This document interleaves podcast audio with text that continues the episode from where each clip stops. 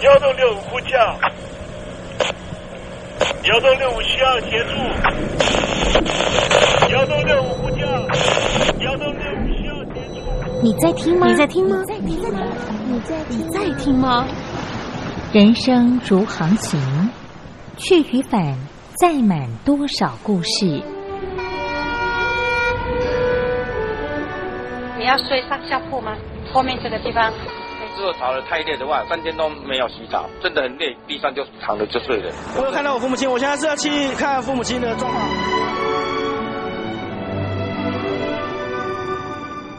聆听故事湾，让每个故事找到属于自己的码头。我到了那儿以后，我们就往妈妈家去。我一到那边，就感觉我妈妈已经她能够活活下来都不容易，我知道。她没她没跟我讲，我也不敢问，好好苦。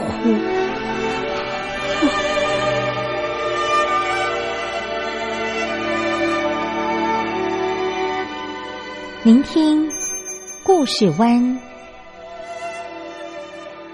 聆听故事湾。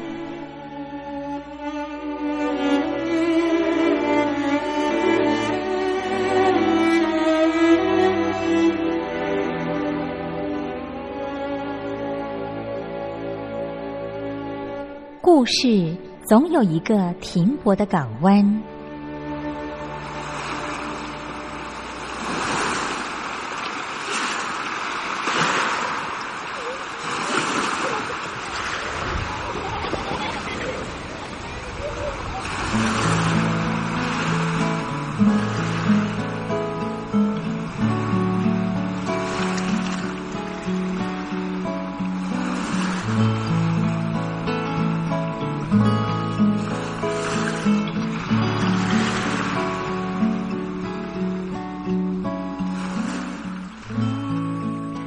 三四五六七七六五四三二一，大陆听众朋友您好，我是您的好朋友东山林，在台北问候您。正在为您进行的栏目就是聆听故事湾，一二三四五六七七六五四三二一，全年无休，每天在空中为您服务。您在每天的凌晨三点十分，或是傍晚的六点十分，都可以在光华之声频道收听到这个栏目。聆听寰宇趋势，不用太多解释，因为聪明的你心中自有诠释。亲爱的听众朋友，我们的节目早晚各一次，听众朋友你可以选择最适宜的时间，和东山林共度这短暂的五十分钟的时光，就在光华之声的频道空中相见。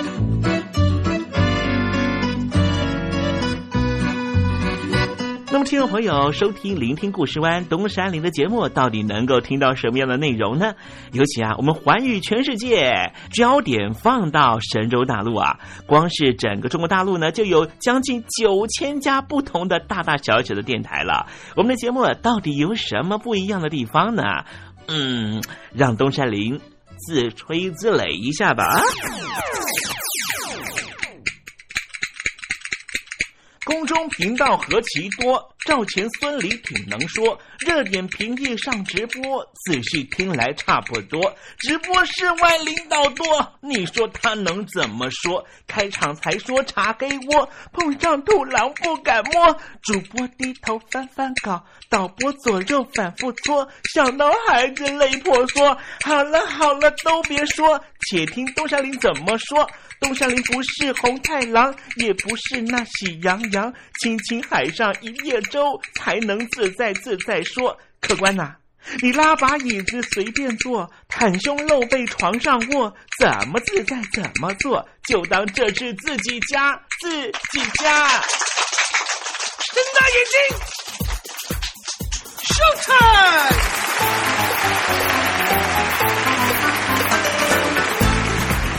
众朋友您好，我是你的好朋友东山林，在台北问候您。正在为您进行的栏目就是《聆听故事湾》啦。为什么节目的开场要这样的隆重呢？因为在凌晨三点钟的时候才进行我们的节目啊。听众朋友可能正在打瞌睡之中，或是呢在睡梦之中，所以呢要赶快把听众朋友呢让那瞌睡虫踢到九霄云外啦。听众朋友，今天的节目非常的精彩，千万不要错过喽。那么精彩的内容到底包含了什么呢？赶快让东山林为您报告。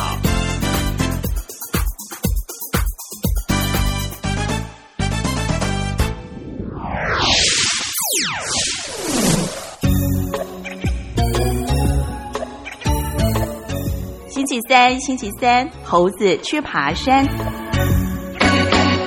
美国这个国家相对来说啊，是一个比较新的国家。无论呢是跟英国啊、法国啦，或是呢跟咱们中国来相比啊，它的年岁呢还不到两百五十岁哈。可是呢，也不能够因为呢它的年岁不到两百五十岁，我们都认为它是一个不先进的国家。实际上呢，在某个程度来说哈，越晚成立的国家应该是越先进才对。为什么呢？因为呢这些国家都是踩在。巨人的肩膀上面成立国家的，美国的独立宣言呢，开头这么讲的哈，我到现在都觉得非常的钦佩。他是这样说的：他说，人人生而平等，享有造物主，造物主指的就是上帝啊，享有上帝呢赋予他们不可剥夺的权利，包括了生命权、自由权和追求幸福的权利。就是因为呢，我们每个人生下来都有这种权利啊，生命权啦、自由权跟追求幸福的权利啊，所以为了保障这个权利呢，我们才会有个共识，认为可以建立一个政府，而政府的正当的权利就是要经过我们的同意，必须让我们能够满足我们的生命权、自由权和追求幸福的权利。所以，到底人跟政府的关系是什么呢？其实人跟政府的关系啊，如果说有一个所谓的上帝、人和政府的话呢，政府其实是最下面的，因为呢，它是由人去拣选出来，认为说你应该要成立这样的一个组织来服务我，服务我的目的是什么呢？让我能够追求幸福、追求自由，并且保障我的生命财产。这就是美国的独立宣言最重要的核心。但是，如果你的生命权、自由权和追求幸福的权利都被剥夺和限制的时候，这件事情就不是符合美国独立宣言里面的精神了。所以，很多人都说：“哎，为什么美国人啊很喜欢在世界各地当地这个所谓的世界警察？而且呢，就是用这一个啊，每个人都有追求幸福、自由和生命财产权的权利的这样的标准去衡量别的国家呢？那是因为它是一个新兴的先进国家，他认为这件事情。”才是人人生而平等很重要的一个外显的表象。如果说这个人他的生命权、跟自由权，还有追求幸福的权利都不能够被掌有，甚至被剥夺的话，那这个人他还能够称为身为人吗？这也是为什么美国每次呢都会在这些议题上面跟迫害人权的政权。迫害人权的执政者，那些国外的国家，甚至认为说他们就是邪恶国家，因为这些国家不配去拥有他们的国民。今天我们在实证你懂的环节里面呢，就来谈谈啊啊，在某些国度呢，确实他们生而为人的权利、追求幸福的权利、追求自由的权利和生命权是被剥夺的。他们的权利为什么会剥夺呢？因为呢，这个政府可能会告诉你说，现在有国外的力量要来侵犯我们了，所以我们必须要限缩我们生而为人的权利。我们现在不能够追求幸福，我们不能够享有自由，无论是言论自由还是新闻自由，甚至我们必须要牺牲我们的生命，因为大水来了，我们要保障浙江和江苏、上海的权利。所以，我们江苏人就不是人了，我们的生命权要因此被剥夺了。这样的政策和恐怖主义集团他们做的作为又有什么不一样呢？待会儿我们在实证你懂得的环节里面就来谈谈恐怖主义他希望的是什么？就是要限缩每个人的权利。待会再跟听众朋友分享。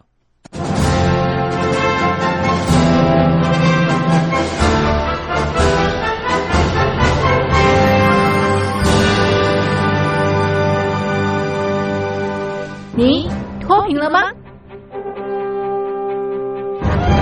年轻时候的习近平就深知贫困之苦。我当时和村民们辛苦劳作，目的就是让生活过得好一些。因此，扶贫一直是习近平的重要工作。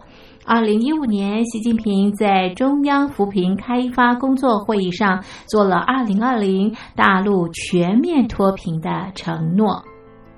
到二零二零年，我国现行标准下，农村贫困人口实现脱贫，是我们的庄严承诺。一诺千金，全社会要行动起来，进锐出战，精准施策。于是，一场脱贫攻坚战席卷大陆。为了打赢扶贫攻坚战，大陆提出了精准扶贫。世界上大部分采用的扶贫方式，都是将扶贫的钱平均分给贫困者。中国的精准扶贫则完全不同。为了让资金使用更高效，扶贫效果更好，中国根据村子的特点。以及每户村民档案记录的不同情况来分配钱，安排不同的扶贫方式。于是，有的村子做起了旅游业，有的村子通过修路大桥，极大的增加了农产品的销量。有些没有工作能力的老人，给他们生活所需资金保障；有些缺乏劳动技能的，给他进行职业培训。中国扶贫就是这样结合村子的特点与个人的情况，以个性化定制为每个贫困户找出脱贫方式，这就是中国扶贫的精准度。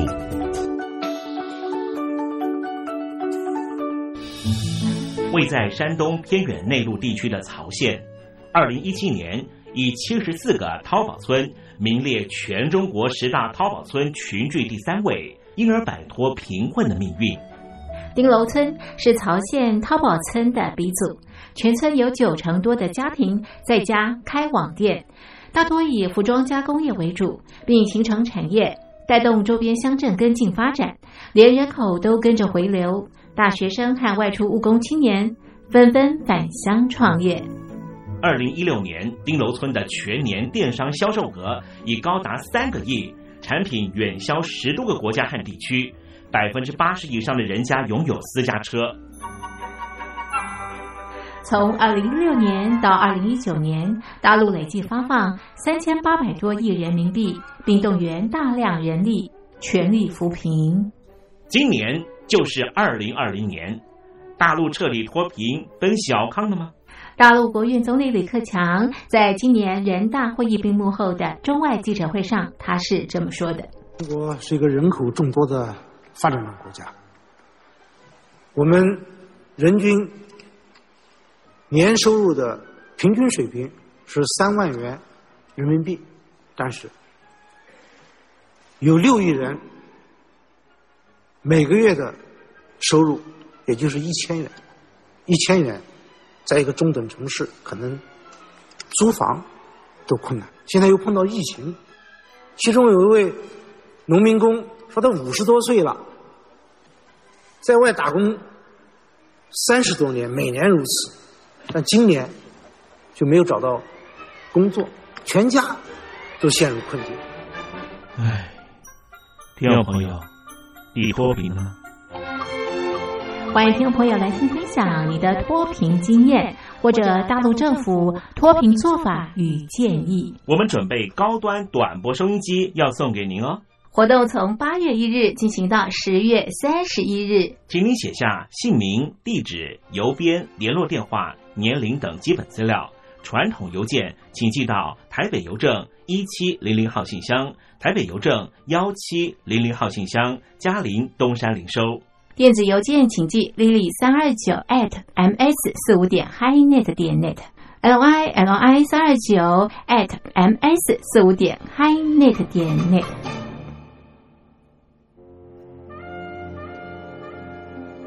你脱贫了吗？大陆全面脱贫了吗？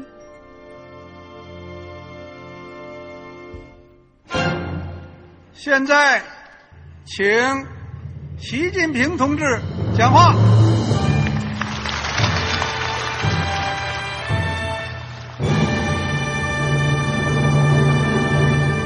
中国梦必须紧紧依靠人民来实现。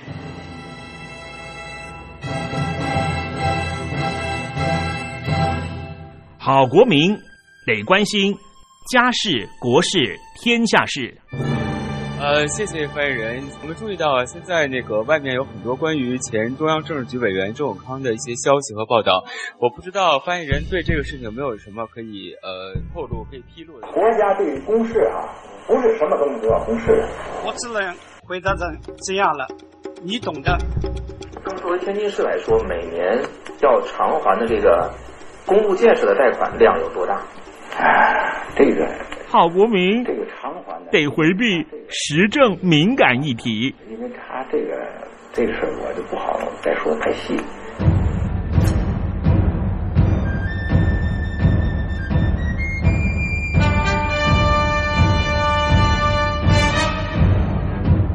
我们要坚持人民当家作主，坚持人民主体地位。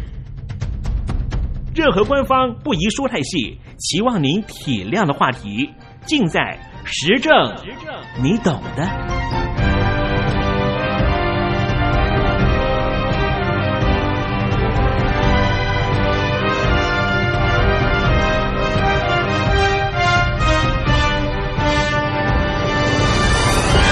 我只能回答这样了，你懂的。那些官方无法为您说太细的事情，就让东山林为您详细的说明白。天婆早上好，晚上好，正在为您进行的栏目就是聆听故事湾。此刻为您进行的环节就是时政，你懂的，一同关心焦点话题。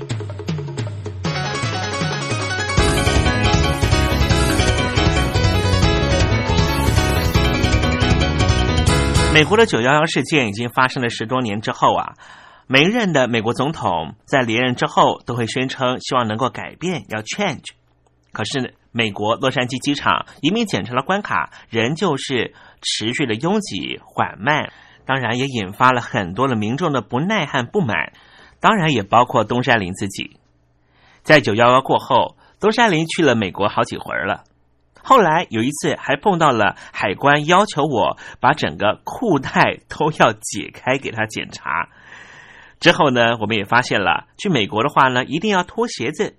所以我现在呢，去美国都会记得上飞机之前啊，要把鞋子呢一并送去托运。我就直接穿上夹脚拖鞋或是凉鞋上飞机，因为这样比较方便，至少不用脱袜子。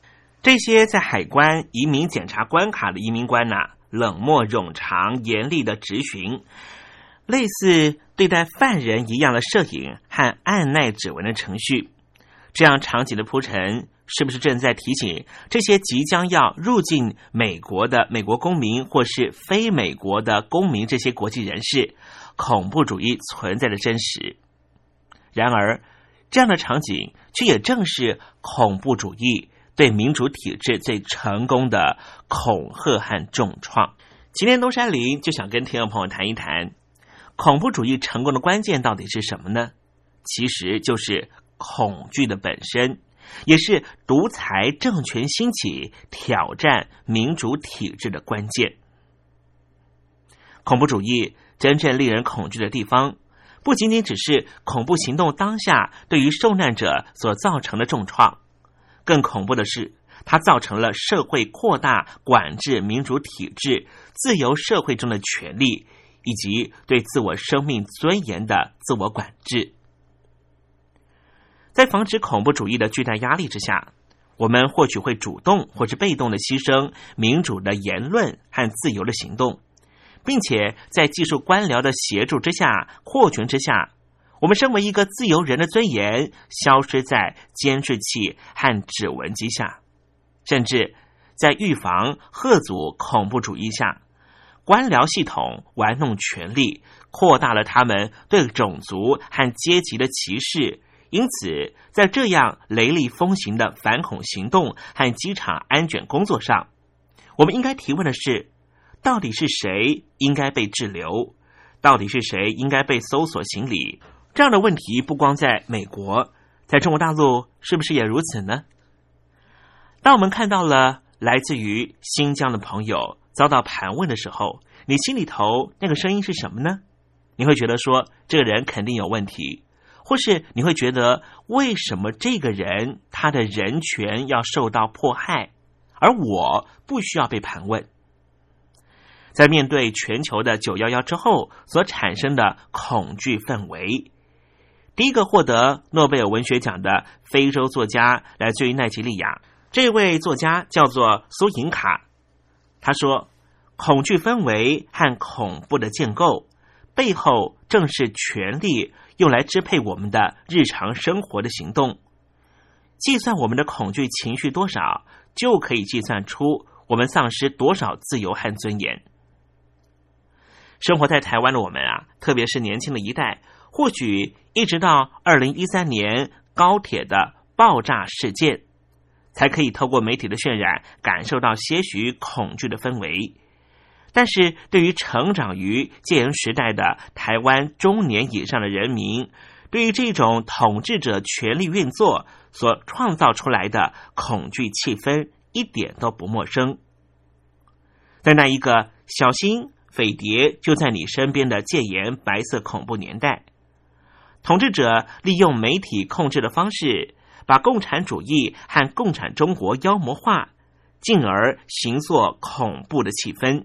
钳制人民各种行动、言论自由，让多数人成为沉默的串谋者，而使称号的自由和民主的体制成为了威权政体的装饰品。所幸，台湾在一九八七年解除戒严，在一九九零年代初期之后，整个政体有了急速的发展，自由和民主就在台湾正式的发芽。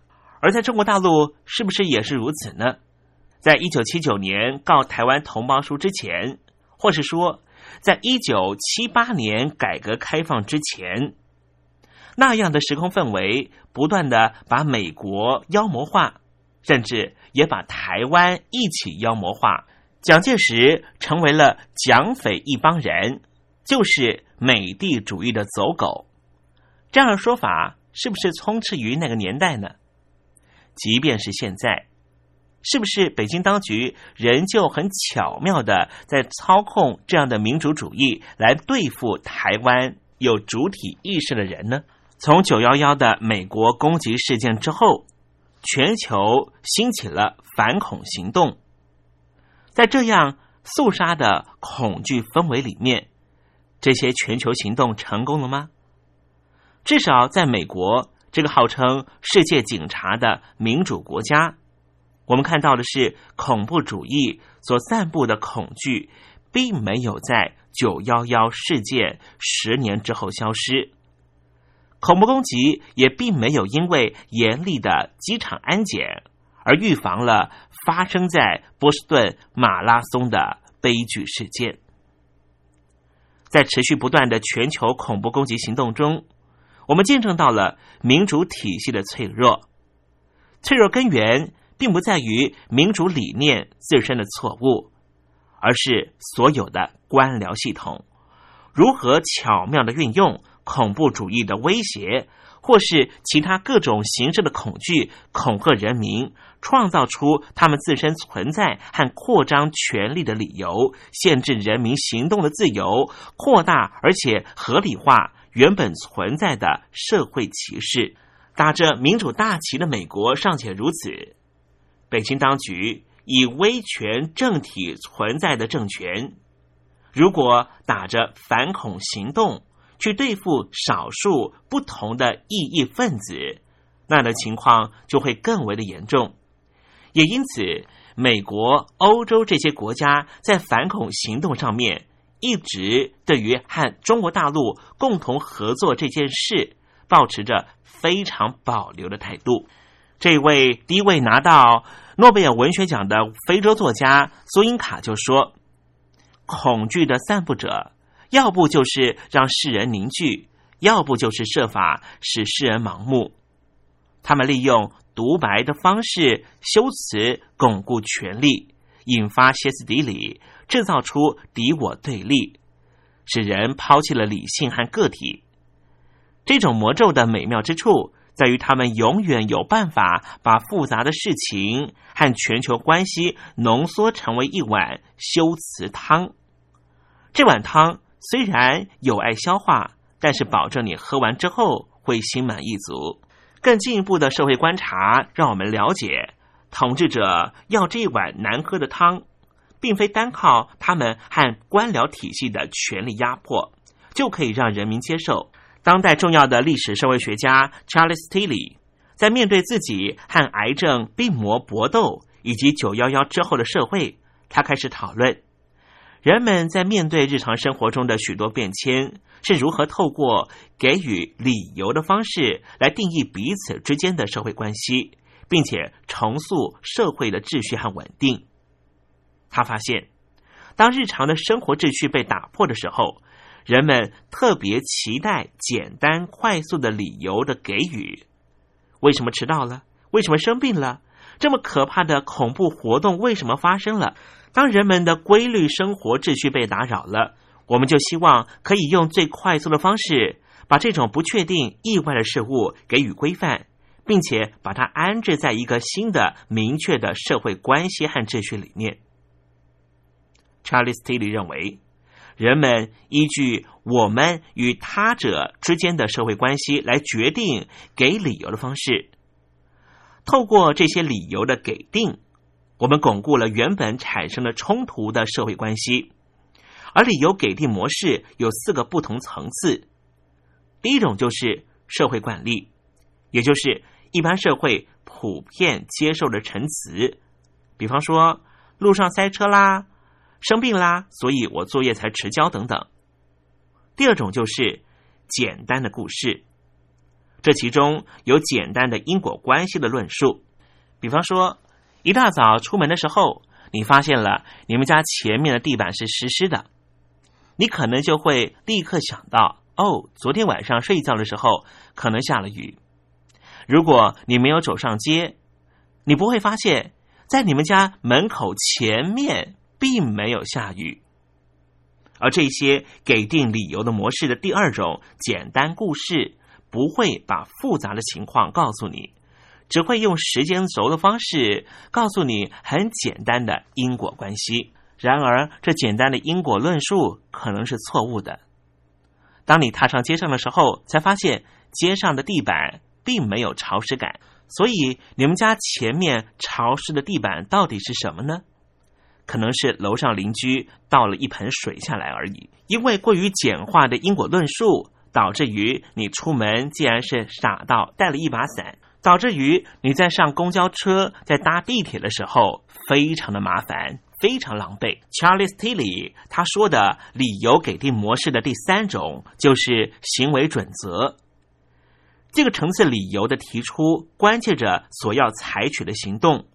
因此，具有法律和宗教上面的意涵，例如奖励的提出和法律的判决等等，或是对于一些宗教理由的论述。第四种就是技术报告，这是相对复杂的说明，通常对于非专业者是难以理解或是费时要去认知的。一般来说。我们会以我们和他们的关系来给定不同层次的理由，借以建构重塑彼此的关系。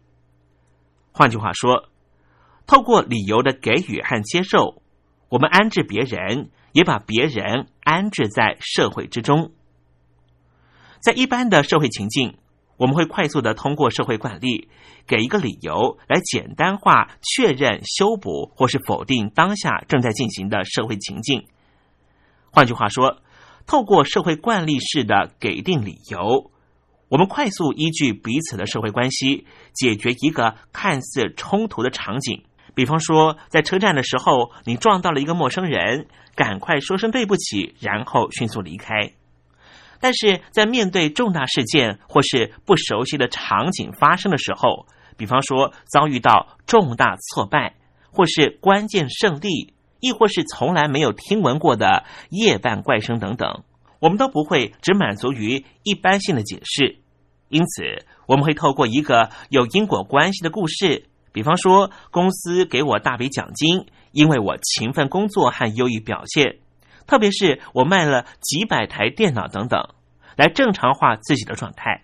在夜里出现了奇怪的哭叫声，我们可能会说服自己：“哎呀，那是隔壁的猫在叫春。”然后继续翻个身，安心睡觉。我们的潜意识。不会让我们走向另外一个思考途径，就是也许是隔壁的父母正在虐待自己的婴儿，因为这样的想法会导致于我们没办法安然睡觉，可能会让你辗转难眠，可能会让你想打起电话赶快请警察来处理。我们就是用这种方式正当化自己的所处状态。至于给予一个法律或是宗教的理由。这就攸关于你下一步要采取的行动。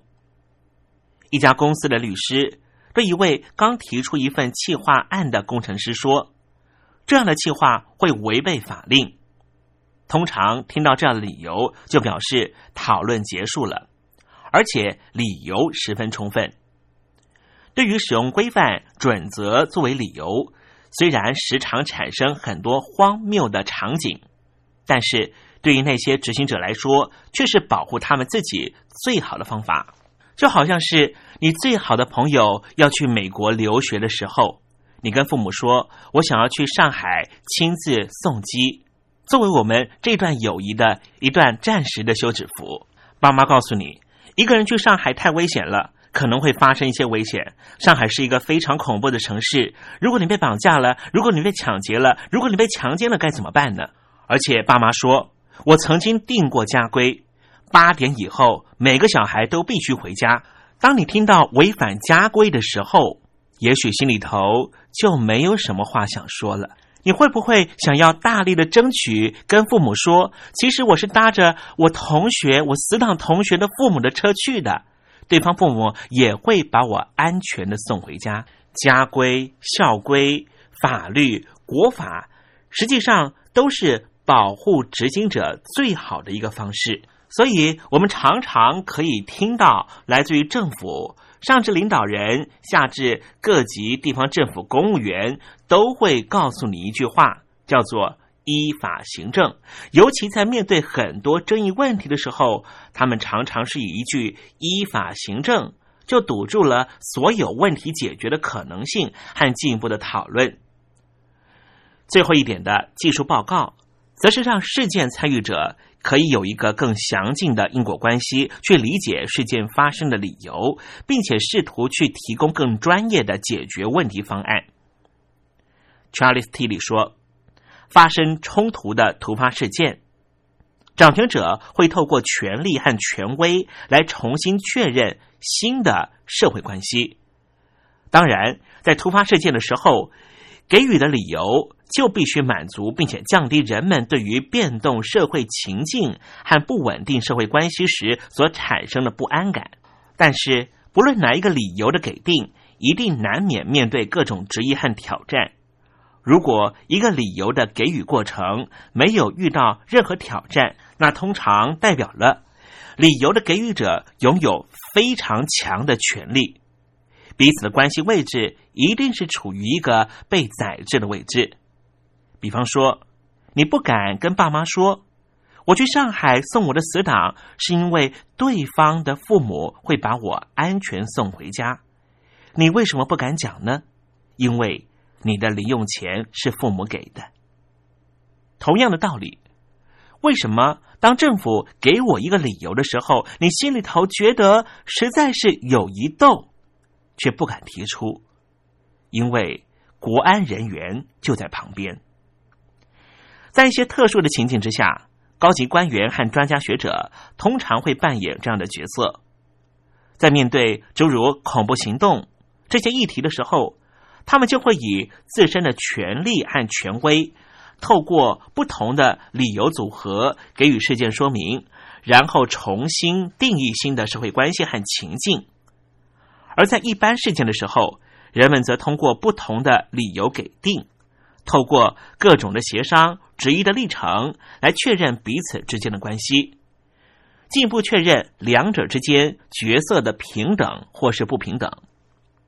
也因此，当面对像是九幺幺这些恐怖的重大攻击行动的时候，人们常常尝试先用最简单的方式给予理由，来协助自己和他人理解事件的可能原因，进而找寻自我对应的社会生存模式。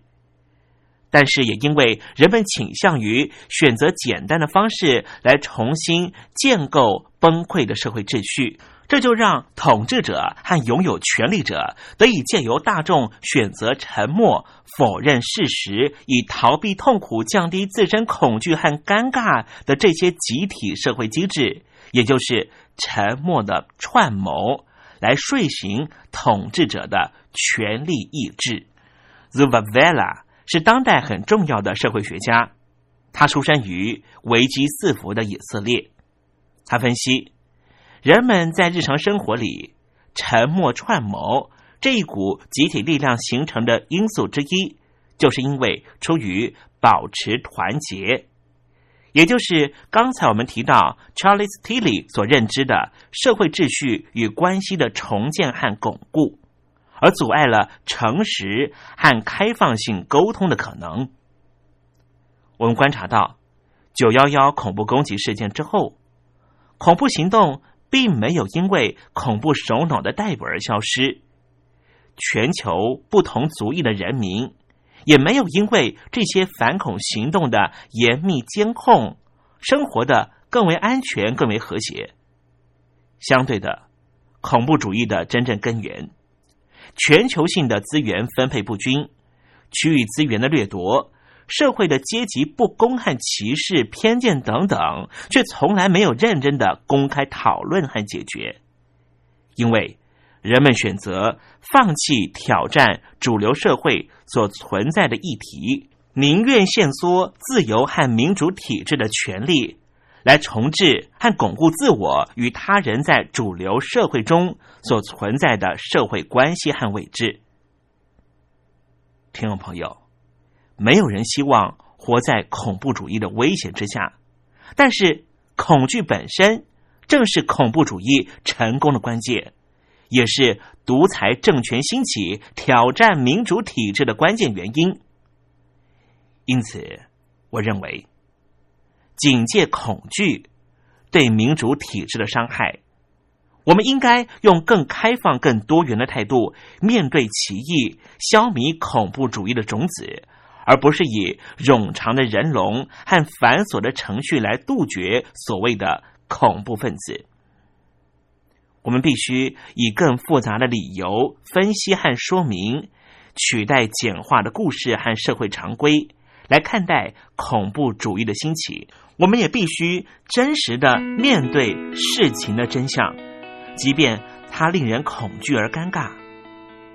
东山林相信，唯有更民主的体制、更自由的生活，恐怖主义所意图散布的恐怖氛围才没有办法得逞。这才是真正消弭恐怖主义的最佳方式。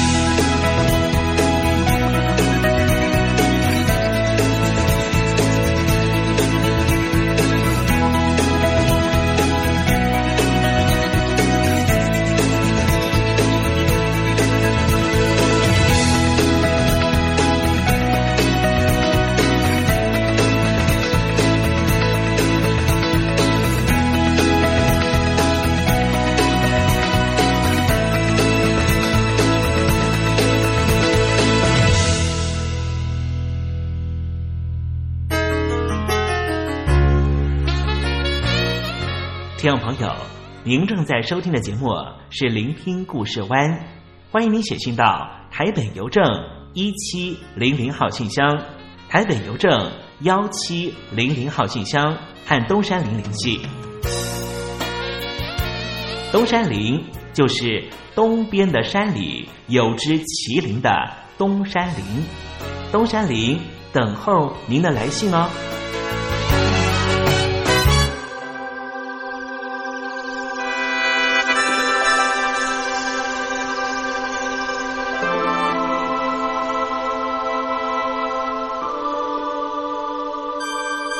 中华文化源远流长，典章制度、古今风俗贯穿五千年，鉴古知今，展望未来，典故看中国。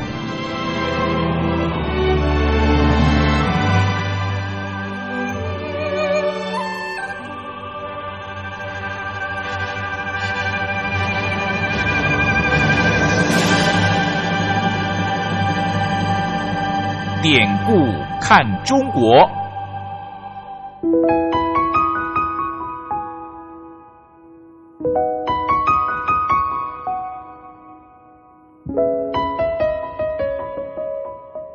过往一百多年来，中华民族的不幸，每一名炎黄儿女无不亲身承受。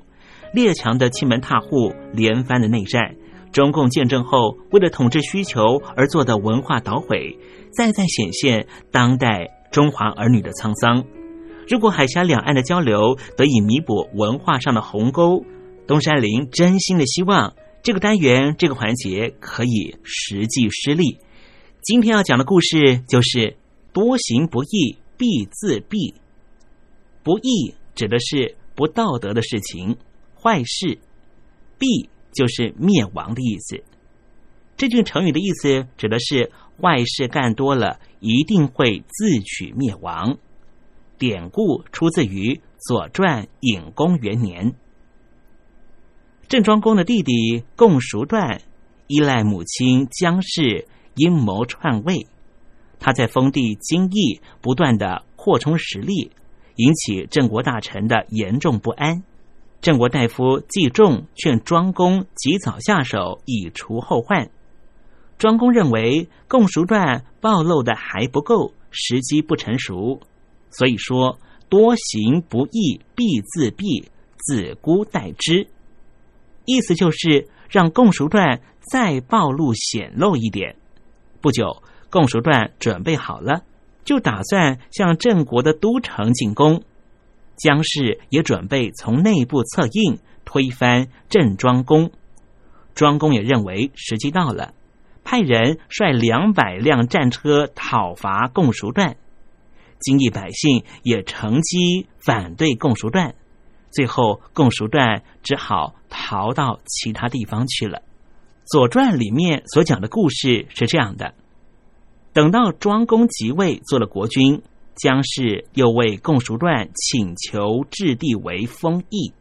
武公说：“置地这是形势非常险要的地方。”从前国叔曾经在那里丧命，如果是其他的地方，只要您吩咐一声，我一定会遵命照办。于是姜氏又改请京地，郑庄公同意共熟段住在那里，称为京城大熟。季仲对郑庄公说：“凡是都邑城环周围超过三百丈，就会成为国家的祸害。”先王规定的制度，大的都邑不超过国都的三分之一，中等的都邑不可以超过五分之一，小的都邑不能超过九分之一。现在京城完全不符合规定，不符合制度，将来君王恐怕会承受不了。郑庄公说：“姜氏执意这么做，一定会有他的灾祸。”这时季仲回答。姜氏不会有满足的时候，不如及早安排，不要再让它蔓延了。一旦蔓延，就很难对付。蔓延的野草尚不能拔除，何况是君王那受宠的弟弟呢？郑庄公说：“多行不义必自毙，坏事做多了一定会自取灭亡。”我的忠臣呐，你就暂且等着看吧。好了，听众朋友，今天的典故看中国为您分享的故事在这里告一段落了。文化的低渗不争朝气。当有一天我们发现自己怎么更有包容力、更有同理心、更能替旁人着想的时候，我们就能够实际感受中华文化的博大精深正在我们的身上发挥作用。让我们拭目以待吧。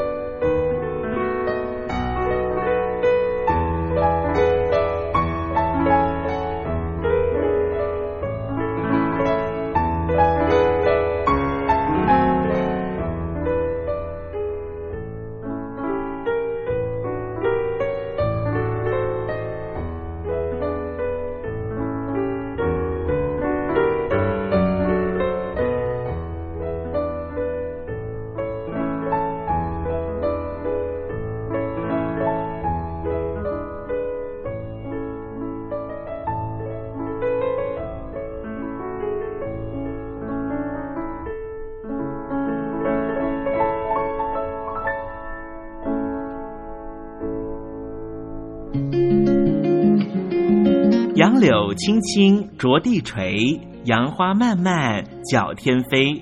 柳条折尺花飞尽，借问行人归不归？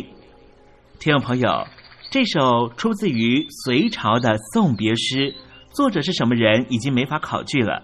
但是诗句里面借由折下柳条送给友人的情节描绘，也确实传达出对朋友那份恋恋不舍的情谊。节目接近尾声了，要跟听众朋友说再见了。东山林不奢望明天和你在空中相会，只期望听众朋友明日一切平安喜乐。再见了。